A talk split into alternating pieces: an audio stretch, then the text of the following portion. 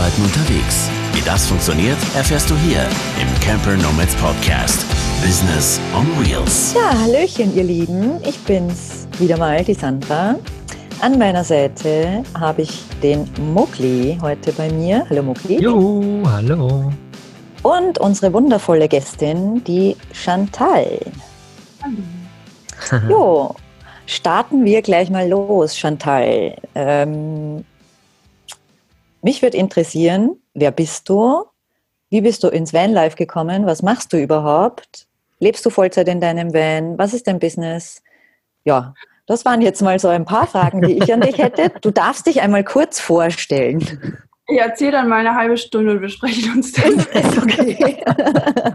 Nö, einfach, einfach mal eine kurze Vorstellung, wer du bist und ja.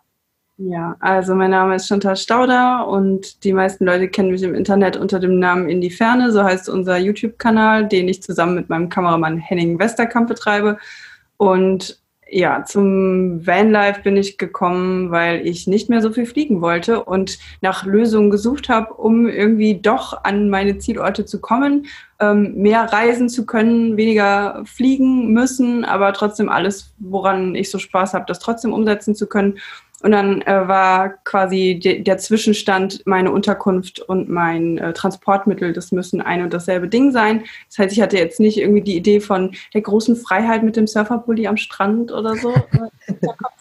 und äh, sondern es sollte einfach eine Lösung sein für mein Anliegen. Und ja, genau. Und so bin ich da auf die Idee gekommen. Ich wollte eigentlich immer einen großen Wagen ausbauen und dann kam die Realität und mein Budget wir haben sich dann mal unterhalten und dann äh, habe ich nichts gefunden, was irgendwie nicht krass reparaturbedürftig war.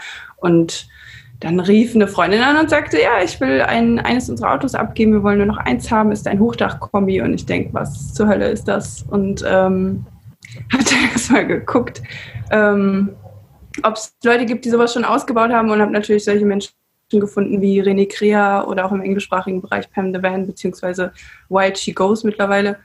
Und habe mir ziemlich viele Ausbauvideos angeguckt, habe meine ganzen Altpläne für den Kastenwagen über den Haufen geworfen und ein bisschen downgegradet und mich schmerzhaft mit der Idee angefreundet, keine Duschmöglichkeit zu haben.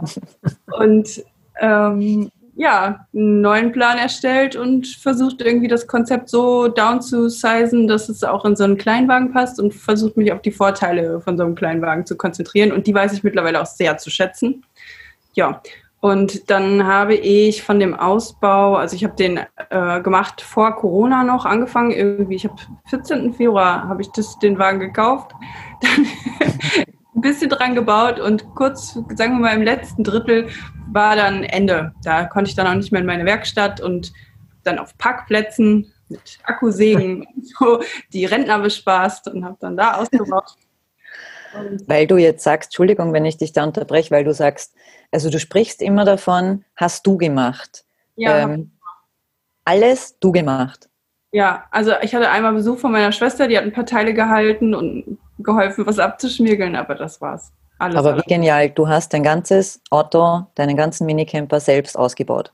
Ja, und zwar ohne Vorkenntnisse. Also Ikea-Möbel gingen vorher schon und so. Ich einfach, sagen wir mal, mit einem gewissen Maß an, äh, sagen wir einem gesunden Maß an Selbstüberschätzung und Sturheit gesegnet und äh, habe mir das halt in den Kopf gesetzt und habe dann gedacht, ja, äh, wird dann halt nicht wie vom Profi, ne? Also das ist schon, das war schon klar, aber es sollte Hauptsache sinnvoll und praktikabel sein und da muss man halt sich ein bisschen für so einen Moment mal von Perfektionismus verabschieden und gucken, was man denn da umsetzen kann mit seinen Mitteln und Möglichkeiten.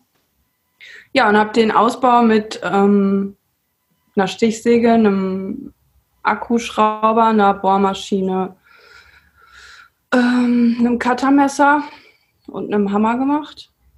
Ja. Ja, die Basiswerkzeuge äh, sozusagen eines Ausbauers. Also es geht tatsächlich auch damit, ne? Also sehr, sehr cool. Ja, wow. also ich dachte vorher auch, man muss weiß Gott was äh, für Schulungen an Maschinen besuchen und hm. ähm, sich da irgendwie mit Tischlern unterhalten oder so.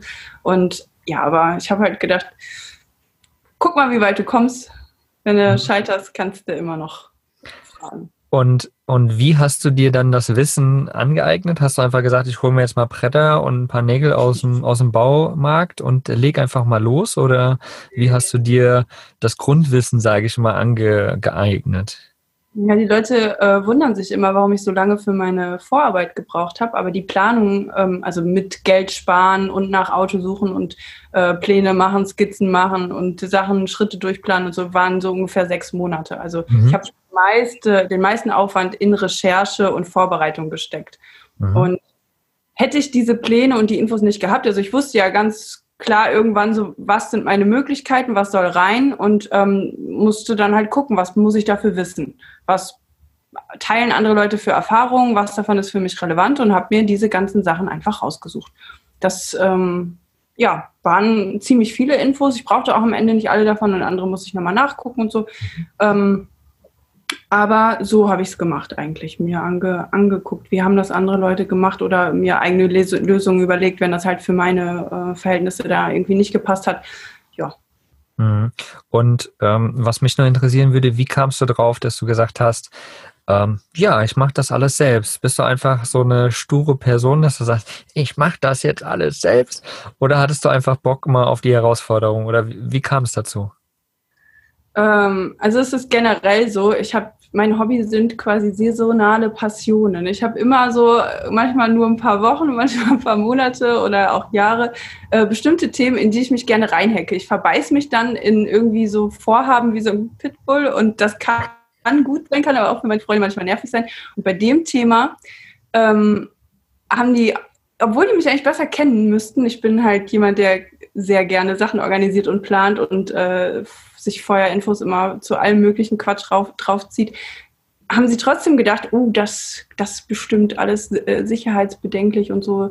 Äh, das kann man nicht wissen als Otto-Normalverbraucher, da muss es ein Profi sein. Und die haben echt wirklich gedacht, das ähm, könnte mich überfordern. Und dann habe ich mich natürlich ein bisschen herausgefordert gesehen und dachte, wollen wir doch mal sehen. Und erst recht. Genau, und deswegen war dann die innere Motivation auch da und auch unabhängig davon. Es gab auch einfach keine Leute in meinem Umfeld, die sich ausreichend, in einem ausreichenden Maß für dieses Thema interessiert hätten, dass sie gesagt hätten, jo, ich mache das. Also ab und zu hat mal jemand äh, unterstützt, indem er mir dann irgendwie eine Stichsäge geschickt hat oder so. Und auch ziemlich spät, im, im, als die Phase, also schon, als ich schon mitten im Ausbau war, äh, gab es auch dann andere Leute, die auf mich so aufmerksam geworden sind, weil sie im weiteren entfernten Freundeskreis waren und das unterstützt haben und mir Werkzeug geliehen haben oder ähm, keine Ahnung, einfach noch einen Tipp gegeben haben, irgendeine Erfahrung, die sie selber gesammelt haben und so. Aber es kam halt später und der, die, der Grundstock kam von mir selber und war am Ende auch cool, weil wenn so viele Leute zweifeln und denken, äh, das kann doch nicht funktionieren, dann äh, ist natürlich ein schönes Gefühl, wenn man am Ende dieses Ding da stehen hat und selbst erstaunt ist, krass, das habe ich gemacht. Mhm. Ja, das glaube ich. Aber ja, natürlich auch alle cool, aber ist auch klar. Aber ähm, du bist ja jetzt gerade für alle, die uns äh, bei YouTube äh, sehen, äh, du sitzt ja jetzt gerade nicht in deinem Auto. Lebst du Vollzeit oder nur Teilzeit da drin? Teilzeit. Also ich habe einen festen Job, ich bin fest angestellt und arbeite an vier Tagen die Woche. Also das heißt eine Vollzeitstelle verteilt auf vier Tage. Und die übrige Zeit nutze ich den Wagen. Das heißt nach der Arbeit, ähm, wenn ich Wochenende habe, also meistens verlängertes Wochenende oder während Urlaubszeiten. Ich habe früher, als ich angefangen habe, mich überhaupt mit dem Thema zu beschäftigen, hätte ich mir auch vorstellen können, irgendwann mal in so einen Wagen zu ziehen. Aber das ist aufgrund der aktuellen Situation war das einfach hm. nicht so richtig sinnvoll. Und als ich dann auch nur den Kleinen gefunden habe, war klar, da ziehe ich nicht rein. Also das ist ähm, nicht das, was zu meinen Bedürfnissen passt, wenn ich sowas wirklich dauerhaft durchziehen will. Und ähm, deswegen Teilzeit, aber ja, irgendwie ist das auch ein guter Kompromiss. Also es vereint die Vorteile der verschiedenen Welten. Mhm. Und ähm, nochmal einen kleinen Schritt zurück. Du hast gerade eben gesagt, du hast einen Vollzeitjob. Ne? Wir sind ja auch bei Camper Nomads Business on Wheels, ja. Ähm, du hast einen Vollzeitjob und den hast du auf vier Tage gesetzt. Also erstens, wie funktioniert das? Und das ist doch jeden Tag dann zwölf Stunden Arbeit. Ja, also ich habe eine Gesamtarbeitsstundenzeit von 33 oder 32,5 Stunden, irgendwie sowas. Mhm. Und ähm, ich habe zwei sehr nette Chefs, die ähm, da recht flexibel sind und die sagen, äh, gerade weil ich, ich arbeite als Videoredakteurin und ähm, mache unter anderem auch Social Media Arbeit und solche Sachen. Das heißt, da ist es oft eh, dass ich mitten in der Nacht Kommentare beantworten muss und dann sagen die halt, verteilt ihr das so, wenn die Arbeit anfällt und Hauptsache am Ende ist die Arbeit gemacht und mhm. Ähm, mhm. Okay, das ist, das ist wirklich interessant. Also vier Tage arbeitest du und werde ich wie wir es ja schon gesagt haben, ne, wer dich vielleicht von deinem YouTube-Kanal kennt, ähm, wie kannst du das denn bitte schön vereinen? Ne? Du sagst, du hast einen Vollzeitjob, klar, der ist auf vier Tage gesetzt, aber machst du dann wirklich in den vier Tagen gar nichts für deinen YouTube-Kanal und machst irgendwie nur die drei Tage? Oder wie hast du das für dich zeitlich gesetzt? Weil wir kommen ja vielleicht später nochmal dazu auch, was so ein YouTube-Kanal alles beinhaltet. Ist ja nicht einfach hier fünf Minuten, zack, mit dem Handy mal schnell was gefilmt und hochgedreht. Kann man auch machen. Aber wie, wie machst du das? Wie handhabst du das? Ja, also es ist eigentlich ziemlich safe, dass ich in der Mittagspause irgendwas mache äh, auf Instagram oder für den Kanal Kommentare beantworten. Wenn ich alleine nur aufs Klo gehe, dann irgendein Kommentar, der beantwortet werden will oder so. Aber genau, dann halt direkt nach der Arbeit eigentlich geht es dann weiter. Also es ist wirklich weiß ich nicht, eine hohe innere Motivation. Das ist dann auch nicht so, dass ich denke, scheiße, jetzt muss ich zum nächsten Job, sondern ich freue mich auch drauf, okay, jetzt ist ähm, die eine Arbeit getan, das, die endet dann auch meistens, es sei denn, da sind auch noch Kommentare zu beantworten, aber ähm, dann fängt halt das an, dann setze ich mich zu Hause hin, schreibe ein Skript, äh, hab irgendwie suche eine Videoidee und ähm, plant Sachen oder beantworte E-Mails oder ja, mach die Verschlagwortung oder Metadaten von YouTube und ja also alles, was so da dranhängt, ich äh, will jetzt nicht hier alles aufzählen, aber irgendetwas davon, und das passt halt, das ist ja zeitlich nicht gebunden, das passt auch alles immer dann rein, wenn ich halt Zeit habe. Und was, was für einen Arbeitsaufwand hast du nochmal ungefähr für deinen eigenen YouTube-Kanal? Weil du hast vorhin auch gesagt, so 30, 35 oder 33 äh, Arbeitsstunden hast du für deinen normalen Job. Wie viel kannst du nochmal draufsetzen für deinen YouTube-Kanal in der Woche? Also es kommt halt drauf an, wir machen, wir verteilen ja die Drehs so, dass wir mehrere Videos auf einmal drehen und das heißt, ich muss die dann in der Woche davor auch vorbereiten. Und dann habe ich immer so Verdichtungen und dann habe ich mal eine, eine sehr stressige Woche und mal eine sehr, also etwas lockerere Woche. Aber ich würde sagen, ich arbeite immer, immer jede Woche zwischen 40 und 60 Stunden. Mhm. Mit Vollzeitjob und YouTube. Mhm. Ja, aber es ist immer verteilt, je nachdem, was gerade wann anfällt. Wenn wir zum Beispiel ein Video hochladen, wo das sehr, sehr gut läuft, wo es viele Rückfragen und Kommentare gibt, wo es äh, krass auch in Themen reingeht, wo ich Infos parat haben muss oder so, ist das viel, viel aufwendiger, als wenn ich ein, ja, ein Reisevideo hochlade und äh, Leute einfach äh, ja, mhm. nicht so äh, inhaltlich so krasse Fragen haben. Kannst du noch mal einen kleinen Schritt auch zurückgehen, wieso du überhaupt deinen YouTube-Kanal gestartet hast? Ne, wieso tust du dir das an, neben einem Vollzeitjob nochmal so viele Stunden drauf zu hauen? Ähm, verdient man damit Geld? Also lass uns eine Frage nach der anderen machen. Wieso hast du überhaupt da angefangen? Und dann gehen wir nochmal in das andere Thema rein. Also es war so, ich habe dann den Ausbau fertig gemacht und ähm, ich wusste nicht, ob ich was überwiegt, das Gefühl, ob ich stolz bin oder ob ich mich schäme dafür, dass das nicht so geworden ist wie auf Pinterest. Und äh, dann habe ich gedacht, ist egal. Du hast so viel von dem Internet profitiert, von den ganzen Facebook-Ausbaugruppen, äh, von YouTube und de den ganzen Social-Media-Plattformen. Gib irgendwas zurück. Geh dahin, wo die ganzen Leute sind, die jetzt erst anfangen, ihren Ausbau zu machen. Vielleicht können die irgendwas davon mitnehmen, wenn es nur eine Inspiration ist oder ähm, eine Idee. Und dann habe ich in drei Ausbaugruppen Fotos von dem äh, Ergebnis gepostet und das kam so über, überraschend krass gut an, dass ich dachte so, was, was, was passiert hier gerade irgendwie? Das kann doch nicht sein. Ich guckt euch das doch bitte mal an, was ich da gemacht habe. Also beruhigt euch mal. Aber es kamen so viele Folgefragen, die habe ich dann alle gesammelt und wollte die natürlich auch nicht parallel doppelt in allen drei Gruppen immer beantworten und habe gesagt, pass auf, ich mache es einfacher. Ich mache ein Video, weil Video war jetzt naheliegend, weil das eben mein Job ist und ähm, frage meinen Kameramann, ob der mit mir einfach eine Roomtour dreht, äh, die auf allen Fragen basiert, die die Leute gestellt haben und dann kann man das auch am besten zeigen und muss nicht immer runterrennen, Foto von jedem Client machen und so. Und haben wir gemacht und das Video ist, wie Ubuntu's halt so sind, ne? ist äh, sehr, sehr gut ange, ange, kommen und ähm, da haben sich wieder neue Fragen raus ergeben, wobei dann klar war, okay, das müssen wir eigentlich in einem neuen Video wieder beantworten und so nahm das Ganze seinen Lauf und wir hätten auch nicht gedacht, dass das Thema, also schon, dass das Thema relevant ist, aber ähm, ja, dass man mit so einem ich würde mal sagen, unbedeutenden kleinen Ausbau äh, irgendwie doch einen Nerv trifft. Und dann haben wir gedacht, wenn, wenn die Leute das sehen wollen, dann machen wir das. Mhm. Ja, geil. Also ich muss erstens mal sagen, ich finde überhaupt nicht, dass dein Ausbau klein und unbedeutend ist. Äh, ich muss auch dazu sagen, ich äh, folge dir auch schon äh, recht lange und schaue mir eben die Videos an. Deswegen kam auch die Idee, dich hier bei uns einzuladen, weil ich es einfach cool finde, dass immer mehr Frauen äh, in der Community auch zeigen, Mädels, äh, das geht auch so. Und deswegen finde ich es halt wahnsinnig cool, dass du da so rausgehst, weil du stellst dich ja auch, es gibt ja auch gewisse Hater wahrscheinlich oder Typen, die dann halt meinen, ja, ne, du als Frau äh, hast das sicher nicht allein gemacht. Also kann ich mir, stelle ich mir auch nicht immer einfach vor, oder? Ja, also das sehe ich ganz entspannt mittlerweile. Also man hat die Kategorie der Leute, die das erstmal, die für das triggert die irgendwie, dass eine Frau dann so sich nicht ihrer äh, Rolle Geschlecht, dem Geschlechterklischee entsprechend verhält, das juckt mich überhaupt nicht. Also äh, da kommen die einfach zu spät mit ihrem Quatsch.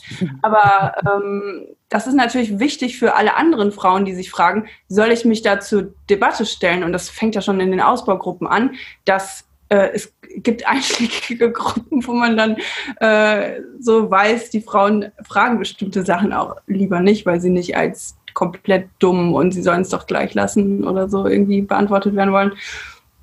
Das ist blöd, weil das Fahrwasser natürlich auch mit darüber entscheidet, was sich Leute so zutrauen und ähm, was sie sich dann, äh, an, was sie dann angehen.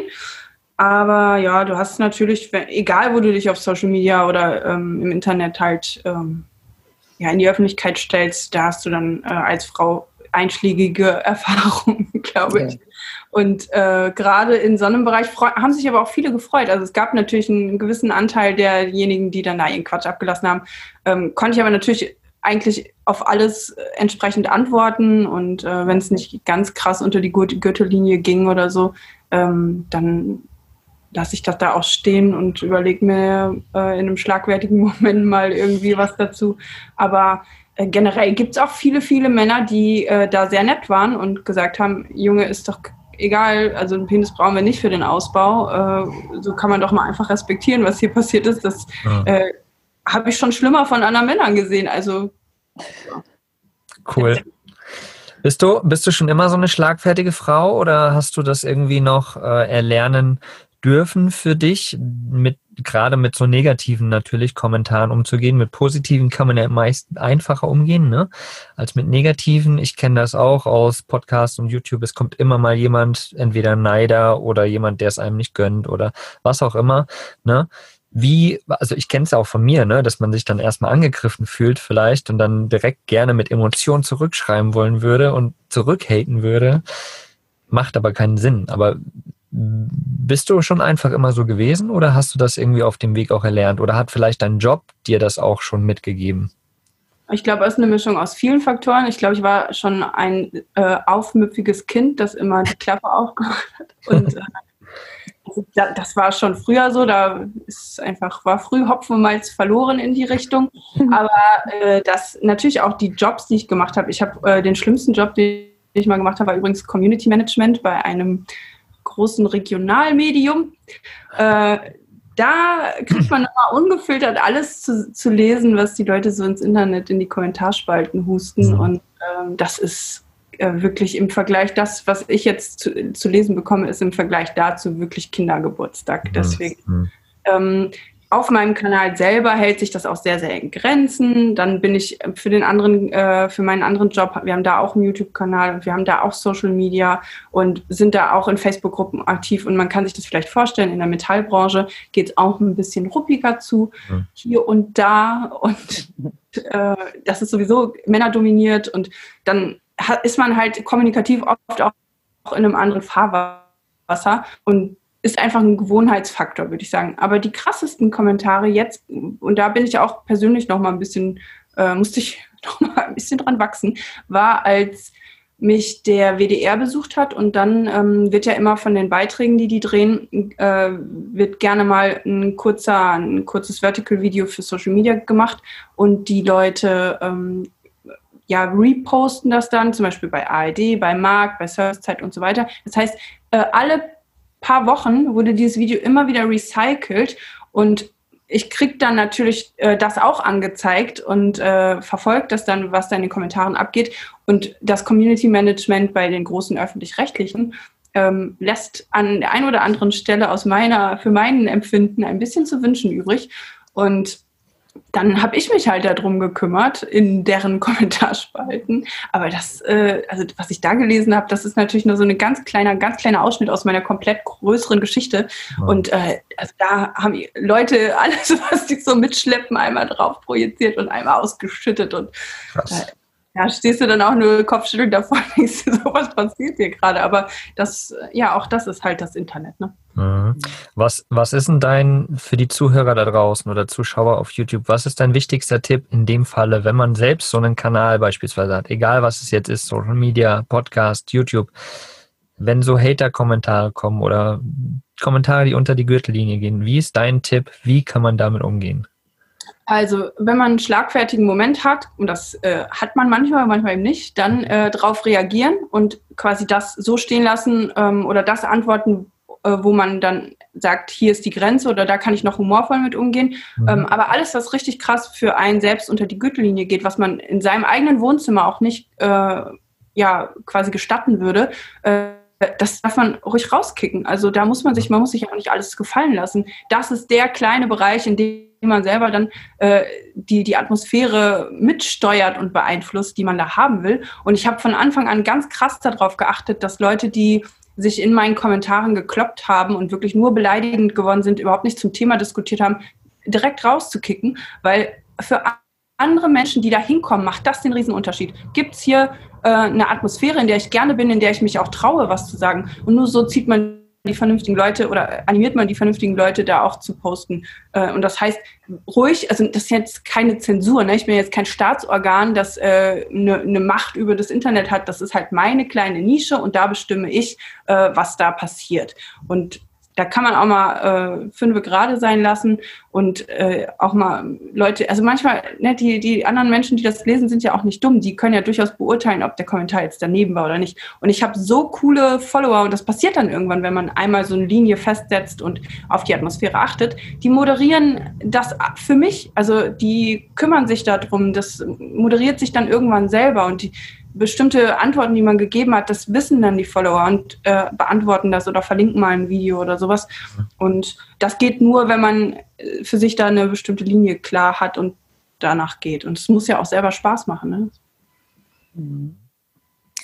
Ähm, ich würde jetzt äh, gerne auf die Arbeit, also auf die, auf die Aufgabenteilung bei YouTube ähm, zurückkommen. Du hast gesagt, du arbeitest äh, mit deinem Partner, mit dem Henning zusammen. Also ihr beide rockt das gemeinsam. Und was ich äh, so mitbekommen habe, ihr habt eine ganz klare Aufgabenteilung. Was, was wären denn dann so Aufgaben, die du hast, die der Henning hat? Wie, wie läuft das ab? Wie kann man sich das vorstellen, so im YouTube-Business, was, äh, was da an Aufgaben gibt und wie ihr die verteilt? Ja, also Henning ist mein Arbeitskollege und wir haben einfach nur das übertragen von der Arbeit, was wir da sowieso die ganze Zeit machen, auf diesen Kanal. Das heißt, er ist Kameramann und Cutter, er ist für alles, was Postproduktion äh, betrifft, zuständig, für Fotos, für äh, Videobearbeitung und so weiter. Und ich bin quasi der redaktionelle Part und der Social Media und Strategie-Part so ein bisschen dahinter. Ähm, ich weiß, wie YouTube funktioniert, der Algorithmus, was man da alles beachten muss, alles, was mit Text zu tun hat, kümmere ich mich drum. Und ähm, Genau, und wir, wir treffen uns quasi in der Mitte in der, im Dreh der Videos. Das heißt, ich bringe alles, was an Vorarbeit gemacht werden muss, dahin. Wir kümmern uns beide darum, dass das richtige Equipment am Tag äh, auch da ist. Aber er weiß, äh, wie man das in effizient, äh, also auf effiziente Weise so bedient, dass wir da in kürzester Zeit äh, Material haben, das, das er dann schneiden kann. Ja. Und ähm, wie lange sind denn ungefähr eure Videos und wie viel Zeit ungefähr investiert ihr halt für ein Video beispielsweise? Ähm, also was meinst du mit wie lange? Wie lang sind die, die Videos am Ende oder wie lang ist der Aufwand jeweils? Gen genau, so, sowohl als auch. Also wie lang ist ein, ungefähr ein Video von euch und wie lange ist der Aufwand dazu, so ein Video zu produzieren? Also wir haben Videos, äh, die sind drei Minuten lang und wir haben Videos, die sind 30 Minuten lang. Äh, das kommt immer auf das Thema an. Und ähm, der Aufwand auch aufs Thema. Wenn es viel inhaltliche Recherche ist, äh, dann da kann das auch schon mal mehrere Tage dauern, dass ich da dran sitze. Ich, zum Beispiel an dem Heizvideo, da saß ich nicht einfach nur zwei Tage dran und habe das dann runtergeschrieben, sondern ich habe natürlich, seit ich diesen Ausbau mache, mich mit dem Thema beschäftigt und habe so viele Fragen für mich persönlich abgeklappert und Sachen ausprobiert und ähm, keine gute, wirkliche Lösung gefunden, aber ich wusste, ja, jetzt irgendwann wird es halt kalt, da muss irg irgendwas musst du machen. Ja. Und ähm, dann habe ich einfach alles zusammengetragen. Aber die Arbeit dafür ist natürlich, kann, kann man eigentlich gar nicht bemessen, was da alles an Arbeit äh, rein, reingeflossen ist. Und dann gibt es Videos, wie, wo wir einfach nur einen kurzen Tipp teilen, wo wir denken, das könnte dem einen oder anderen noch helfen. Das ist dann auch mal in wenigen Minuten gemacht, weil ich da nichts, ich erzähle nur das, was ich sowieso den ganzen Tag Leuten erzähle. Mhm, mhm. mhm. Also kommt wirklich sehr, sehr auf das Thema an. Ähm, sagst du aber grundsätzlich trotzdem, dass, dass Videobearbeitung, also ein YouTube-Kanal, vielleicht mehr Arbeit ist als Podcast oder kann man das nicht vergleichen unbedingt? Die Frage ist halt, will man erfolgreich sein oder nicht? Ne? Also mhm. die Arbeit, man kann sich auch unfassbar viel Arbeit machen ähm, oder ganz wenig Arbeit und dann funktioniert es nicht. Also wenn man aber verstehen will, äh, wie funktioniert das Format, mit dem ich da arbeite und wann funktioniert es besonders gut und vielleicht und wann bringt oder wie, auf welche Weise kann ich etwas schaffen, was Leute gerne hätten, was es noch nicht gibt, dann kann beides, glaube ich, unfassbar viel äh, Arbeit kosten.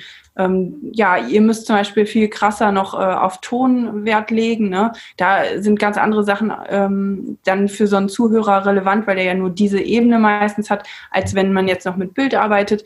Und ja, man, wenn man verstehen will, warum ist das eine Video oder der eine Podcast gut angekommen und das andere eben nicht und so, so dann steckt da ja noch eine andere Form von Arbeit auch drin und Aufwand. Mhm. Aber wenn du, jetzt haben wir über den ganzen Aufwand und ich meine, das ist ja jetzt nicht gerade wenig äh, für so ein Video und du hast, ich glaube, 11.000 Follower, mhm. so um den Dreh herum, ja. also auch nicht gerade wenig und der Henning und du, ihr verdient jetzt sicher mega fett Kohle, oder? Schön wert. nicht, ist das nicht so, Chantal? Hm. Wir haben, äh, also monetarisieren kann man ja sowieso nicht von Anfang an, aber wir gestatten YouTube mittlerweile Werbesnippets vor und im Video zu zeigen. Mhm. Haben uns auch für die Variante als erstes entschieden, weil wir das gut finden, dass da die Werbung ganz klar vom Inhalt getrennt ist. Ein bisschen schwieriger war das Thema von äh, Affiliate Marketing also ähm, Provisionsprogramme, wo man zum Beispiel Amazon äh, über, also Amazon-Links äh, hat, wo man dann eine kleine Provision bekommt, wenn Leute entweder draufklicken und darüber was kaufen oder ähm, gibt es ja auch mit, äh, mit Ko über Kooperationen mit Unternehmen, dass es dann diese Gutscheincodes oder Rabattcodes gibt und ähm, dann gibt es wieder eine Provision für denjenigen, der das da vermarktet hat. Mhm. Ähm, das Problem ist aus meiner Sicht einfach nur gewesen, dass da ähm, ja diese die, die Grenze zwischen, was ist jetzt eine echte Empfehlung und wann wird mir eigentlich was angezeigt und empfohlen, äh, weil derjenige seine Rechnung bezahlen muss, dass das zu sehr verschwimmt für meinen Geschmack. Und ähm, in der Infobox sind dann die Links meistens aufgelistet, da ist aber auch gar nicht mehr priorisiert, was davon, also wird einfach alles aufgelistet, wonach gefragt wird oder gefragt werden könnte oder was ein Produkt ist oder was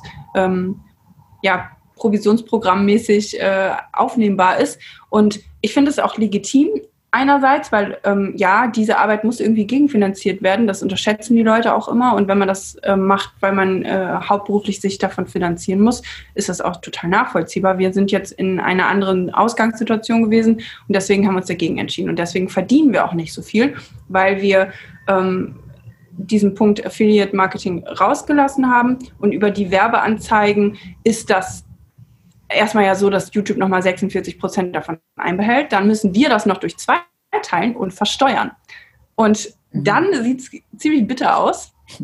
Man denkt immer erst so, ja, das, mit dem Video verdiene ich doch endlich mal was. Äh, das kommt ja äh, schon so lange in die Richtung dessen, was wir für so ein Video zahlen würden, aber am Ende bleibt davon nur ein Bruchteil übrig, genau. Und äh, das andere Ding sind halt die Kooperationsanfragen. Die kamen auch ziemlich schnell von Anfang an, aber das sind meistens Dinge, wo ich äh, entweder nee, ich würde nicht kaufen. Also ich würde mir das selber nicht anschaffen und ich will das dann auch nicht testen und empfehlen. Wenn ein Test, also klar, natürlich verstehe ich, warum ein Test von der Solar, äh, von einem Solarpack oder so, von einer anderen Marke, wenn das ein ähnliches Budget ist oder so, verstehe ich, warum das sinnvoll ist und dann muss man nicht das Kriterium haben, ich würde es mir auch selber kaufen, aber äh, da sind so viele Sachen bei, äh, wo ich mir denke, da untergrabe ich die Glaubwürdigkeit des Kanals und kaufe mir das selber nicht ab nee, möchte ich dann nicht machen. Und wir wissen von, dem, äh, von unserer anderen Arbeit, da ist halt äh, eine enge Zusammenarbeit mit Firmen, mit Partnern, mit dauerhaften Partnern. Und wir wissen, wie, wie schwierig das ist, die Perspektive der Unternehmen mit dem äh, ja zu vereinen oder unter einen Hut zu bringen, was man als Kanalbetreiber oder als jemand, der Content schafft, ähm, da eigentlich für Anliegen hat und was auch wichtig ist. Und aus unserer Sicht war da das äh, Learning Unabhängigkeit ist der, das höchste Gut von so einem Kanal. Und ähm, die Leute müssen, ich als Zuschauer habe ja auch keinen Bock darauf, wenn ich ein Video gucke und dann weiß ich nicht, ja, hat der, hat der das jetzt empfohlen oder erwähnt, weil er dafür bezahlt wird oder findet er das wirklich gut? Und äh, das vermisse ich so ein bisschen und äh, dann haben wir halt unsere, sagen wir mal, glückliche Ausgangslage einfach genommen, nehmen diese ähm, finanziellen Nachteile in Kauf und machen das jetzt so. Aber wir machen unter anderem auch so, wir haben zum Beispiel Kanalberatung für andere YouTuber auch schon gemacht, Leute, die nicht verstanden haben, warum funktioniert mein Kanal nicht so gut, obwohl ich das schon drei Jahre mache oder ähm, warum kriegen unsere Videos nicht so viel Aufrufe, was können wir besser machen ähm, und dann ne, nehmen wir uns halt ein paar Stündchen Zeit, gucken uns das an, analysieren das und ähm, helfen den Leuten einfach quasi zur Selbsthilfe, da selber sich auf die Schliche zu kommen, was da, ja. Mhm. Sehr cool. Also wieder schön was zurückgeben an die Community sozusagen, an die Leute, die das auch konsumieren können. Äh, meine Frage wäre tatsächlich noch gewesen, du hast es so ein bisschen rausklingen lassen, aber sind die ähm, Affiliate-Sachen und Kooperationen und so weiter, bist du grundsätzlich dagegen oder sagst du halt an sich, wir hatten die, äh, die, die, die glückliche Lage, dass wir wirklich einen guten Job haben. Wir haben da unser festes Einkommen und das ist quasi unser Spaßprojekt. Und wenn das dann irgendwann doch mal so weit ist, natürlich, dass das genug Geld rausbringt mit der Basic-Variante, die wir jetzt fahren, dann ist natürlich cool, aber es muss erstmal nichts rausbringen. Also grundsätzlich natürlich habe ich gerne, dass die Arbeit, die ich irgendwo reinstecke, dass äh, sich die auch irgendwie wieder bezahlt macht in einer Weise, weil ähm, ich mache das jetzt nicht, weil mir unfassbar langweilig ist und ich äh, einfach nur dumm bin und zu viel Zeit habe oder so, sondern äh, ich mache es, weil es eine inhaltliche Motivation dazu gibt, das zu machen. Und ich glaube, dass das auch Leuten hilft und dass das relevanter Inhalt ist. Aber ähm, so eine Kooperation oder Affiliate-Programme, das ist halt einfach, dann entscheidet man sich auf einer geschäftlichen Ebene für einen bestimmten Weg. Und da ich mich nicht entscheide, entscheiden muss aufgrund meiner Festanstellung ähm, und Henning das die Entscheidung so mitträgt, weil er auch weiß, welche Nachteile das mit sich bringt. Ähm, ja, mach, machen wir es halt einfach nicht, weil wir uns den Luxus erlauben können. Aber sollte es, es gab, wir haben zum Beispiel eine Kooperation gehabt, da wurden wir aber nicht für bezahlt, sondern ähm, ich habe äh, ein Video, ich habe ganz lange nach einer Kühllösung gesucht, habe da eine Box gefunden, wo ähm, wo es halt funktioniert hat und habe die Firma selber angeschrieben, habe gesagt, pass auf Leute, ähm, ich mache da ein Video äh, sowieso drüber, aber ich habe mir da selber was gebaut, was ja im Prinzip funktioniert. Und so haben uns, sind wir einfach in den Austausch gegangen. Die, das waren nette Leute, das äh, war alles irgendwie so äh, aus unserer Perspektive unterstützenswert. Und dann haben wir uns einfach geeinigt, die geben uns drei Boxen für ein Giveaway, dass man halt der Community wieder was zurückgeben kann. Und ähm, ja, da, also da gab es dann auch keine inhaltliche Einmischung oder sowas. Und äh, das ist dann nett und ist cool. Da haben dann alle irgendwie was von. Und ähm, sowas machen wir dann, würden wir dann auch machen. Oder es mhm. gäbe auch perspektivisch für die Zukunft solche Möglichkeiten. Aber bei manchen Kooperationsanfragen denke ich mir dann auch so, habt ihr euch den Kanal angeguckt? Also ich, das würde ich nie im Leben, äh, würde ich das guten Gewissens empfehlen können, weil das ergibt keinen Sinn, dass ich sowas benutze. Mhm. Was, äh, was sind denn deine Tipps, wenn jemand sagt, der will zum Beispiel einen YouTube-Kanal starten? Ne? Ähm, was sind so deine Tipps, wo du sagst, liebe Leute, achtet da wirklich einfach drauf, wenn ihr sowas starten wollt? ähm, sich vorher irgendwie die Strategie klar machen, was das Thema ist. Also man kann auch mit random Inhalt äh, erfolgreiche YouTube-Kanäle machen, wenn man gut unterhalten und inspirieren kann. Aber wenn es um Infos geht, sollte man sich, glaube ich, klar machen, was ist die Nische, die man da bedient.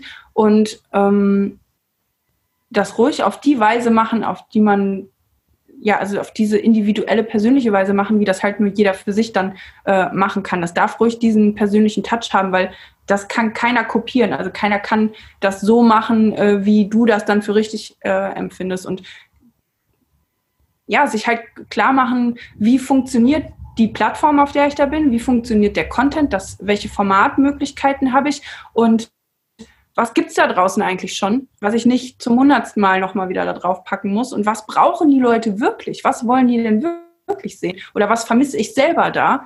Und dann große Regel, cut the bullshit. Also wir, das, wir haben alle keine Zeit. Ne? Wir sind, äh, dass ich jetzt hier so, so ausschweifend labern kann, das ist eine unfassbare Luxussituation. ähm, aber sorgt nicht dafür, dass die Leute äh, sich bis zum Ende dieses, äh, diesen Kram hier angucken ähm, einfach verstehen, wie, wie funktionieren die Plattformformate, solche Dinge, sich damit beschäftigen und äh, sich da richtig reinhacken und überlegen, warum gucke ich mir bestimmte Sachen gerne an bei anderen und ähm, ja, was sind eigentlich die besten Dinge, die es ähm, zu dem Zeug, das mir gefällt, wie ich gerne das machen würde, was gibt es da draußen und was ist mein Dreh da in die, in die Richtung? Also individuell sein, ne? also seinen eigenen Stil fahren sozusagen und im Endeffekt auch bei sich selbst gucken, was habe ich für eine Need? Also was brauche ich jetzt aktuell oder was habe ich mal gebraucht? Dein Beispiel zeigt ja, du wolltest irgendwann wissen, wie man so ein Ding ausbaut, so ein Fahrzeug ausbaut. Ne? So, und den Need hast du halt für dich genommen und gesagt, da wird es noch andere geben, die das auch brauchen. Also kann ich mein erlerntes Wissen jetzt weitergeben. Ne? Geht uns ja im Endeffekt genauso, ja. Wir leben schon länger in unseren Fahrzeugen, ne? wir arbeiten unterwegs, wir haben alle möglichen Sachen durchgespielt mit Internet, äh, wie kann man ergonomisch arbeiten, etc., etc. und versuchen das jetzt halt weiterzugeben. Ne? Und das ist, glaube ich, genau die Sache auch. Ne? Einfach mal bei sich selbst zu schauen, was habe ich in den letzten Jahren vielleicht erlernt, wo habe ich mich reingefuchst und sind da noch Leute, die das vielleicht auch brauchen. Ne? Und dann eben, wie du es gesagt hast, seinen eigenen Stil zu erarbeiten und dann halt sich weiter reinzufuchsen und gucken, welcher Kanal passt im Endeffekt richtig gut zu mir. Ne? Aber von der Motivation her sollte die Motivation nicht sein, ich will mit YouTube Geld verdienen oder so. Das trägt nicht, also es funktioniert nicht. Es muss etwas sein, woran man wirklich selber auch Spaß hat, weil diese ganze Arbeit, die damit zusammenhängt, kriegt man sonst nicht hin. Man wird äh, sonst so halbgares Zeug da raushauen, das wo man dann am Ende frustriert sitzt und sich fragt, warum funktioniert das nicht? Warum kriege ich denn nicht das zurück, was ich da alles reingesteckt habe? Und deswegen muss der Spaß und die Begeisterung, das, wofür man wirklich brennt, irgendwie, das muss da mit drin sein. Und ähm, dann auch nicht vernachlässigen, diese, diesen, diese ganzen Dinge, die einem vielleicht nicht so liegen, die aber mit der Plattform zusammenhängen wie zum Beispiel diese ganze, das ganze Backend oder ähm, ja, so technische Dinge ähm, zu verstehen, wie wichtig ein Vorschaubild ist, ein Titel, äh, Suchmaschinenoptimierung, Metadaten, all diese Dinge und dann in der Gesamtsumme kann das auch funktionieren. Ist, ist dein Tipp, äh, so schnell wie möglich äh, Dinge abzugeben, wo man vielleicht selbst gar keinen Bock zu hat? Oder sagst du, man muss am Anfang einfach durch alles durch?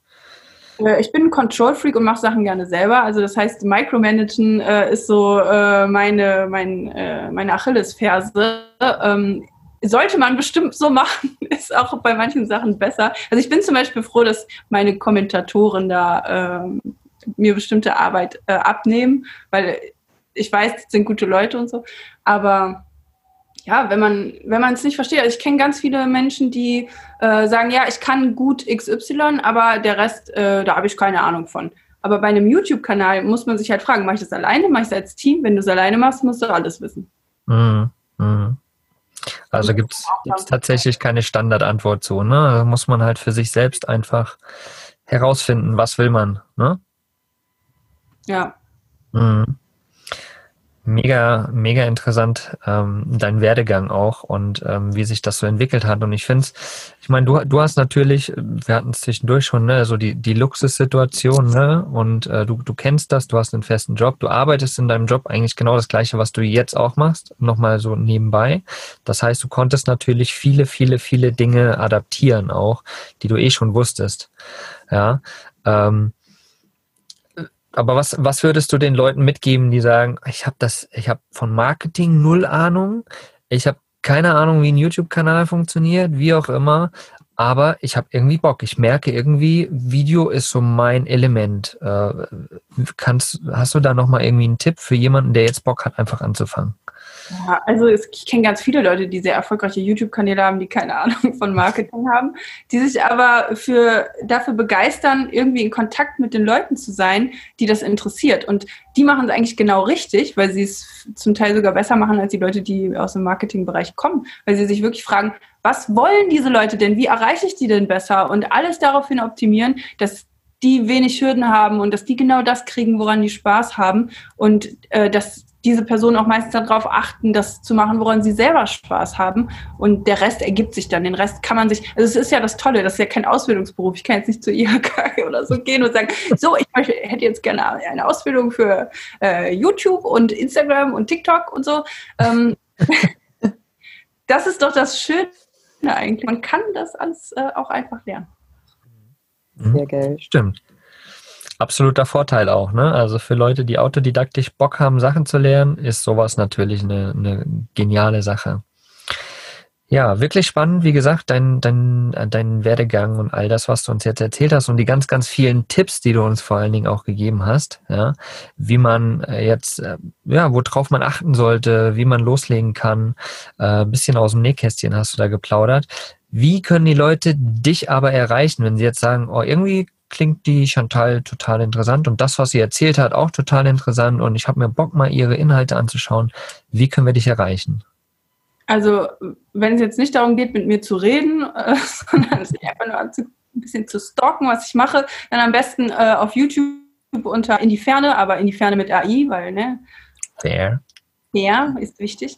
Und äh, der gleiche Name auch auf Instagram. Und ansonsten, wir haben auch eine Mailadresse, an die kann man auch schreiben, aber nicht so lange E-Mails.